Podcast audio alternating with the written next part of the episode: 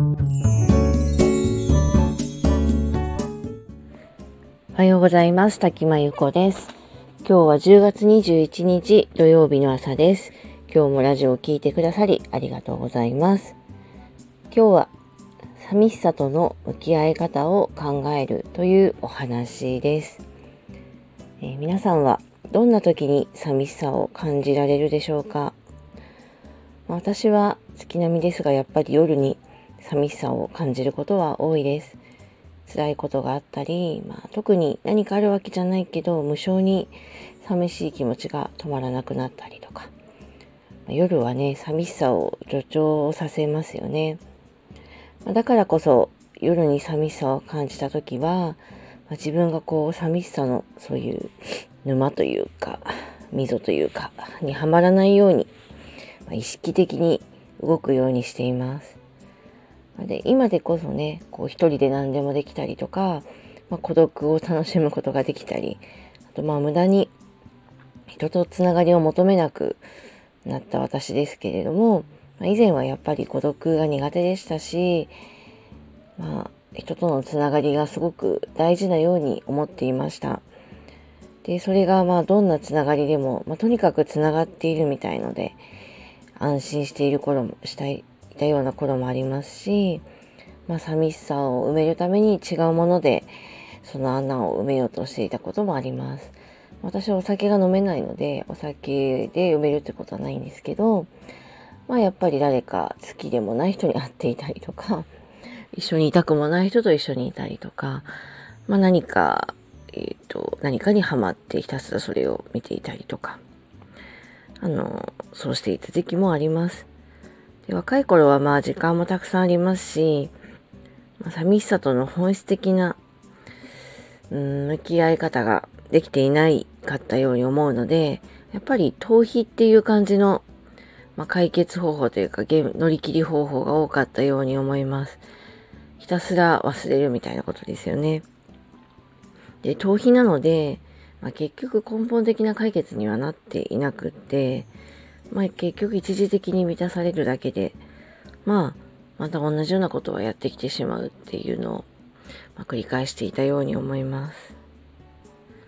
まあ、年齢を重ねて今ちょっと感じるのは、まず寂しさという感情が、まあ、人にとって普通の感情で、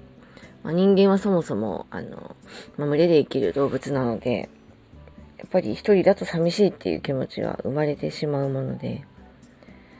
まあ、ですから、あの、寂しさを感じることも普通ですし、まあ、それをちゃんと肯定してあげるということですかね。で、私はまあ、そういう感情がちょっとムクムク湧いてきたら、ああ、来たかというふうに思うようにしていて、まあ、そういうネガティブな意味ではなく、ちょっと、ああ、そっか、来たんだなと思うようにはしています。で、その上で、まあ、その寂しさを感じさせている原因ね、を考えて、まあ、体調不良によるものなら、まあ、とにかくそれを治すことで解決しますから、もう一生懸命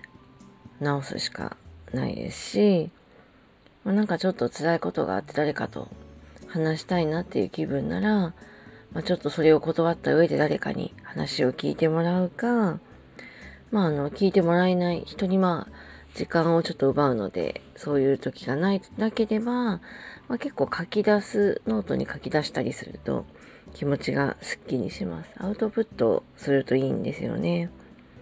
でも原因不明の寂しさだったら、まあ、本を読んで、しかもそういう時はあの難しい本じゃなくて、なんかこう楽しい気持ちになれる没頭できる本。あと、昔読んだ本でもいいので、あの昔の楽しかった気持ちを思い出したりとか前向きになれるような本あと映画とかもそうですね。あの昔見ていた映画でこれを見れば元気がもらえるみたいな映画とか本とか、まあ、そういうものを見てで、まあ、動画とかもそうなんですけど。で、まあ、気分を切り替えるというか、うんまあ、没頭する感じですかね。あの逃避というのとちょっと違うんですけど、そこの考え方、生き方みたいなものにひたすら没頭して、なんかもう、あの、自分の、その原因がわかんない寂しさなので、原因がわかんない場合は結構あの吹っ飛ばすことができるかなと私は思っていて何かに没頭すると結構吹っ飛んでいきます。でとにかくこう長い夜を過ごさないように、まあ、夜の時間が短くなるようにして早く寝ます。で、まあ、子供とひたすら遊ぶとかそういうのもそうなんですけど私の場合はね何でもいいので、まあ、没頭することですかね。でも夜はね本当に不思議で、まあ、科学的にも夜に考え事をするとネガティブになりやすいとか言われてますけど、まあ、夜にネガティブを引きずると、まあ、眠れなくなったり翌翌日動けなくなったり、まあ、いいこと全然ないので、まあ、大概の夜の考え事はしかもあまり解決できないことをもやもやもやもや考えていることが多いので、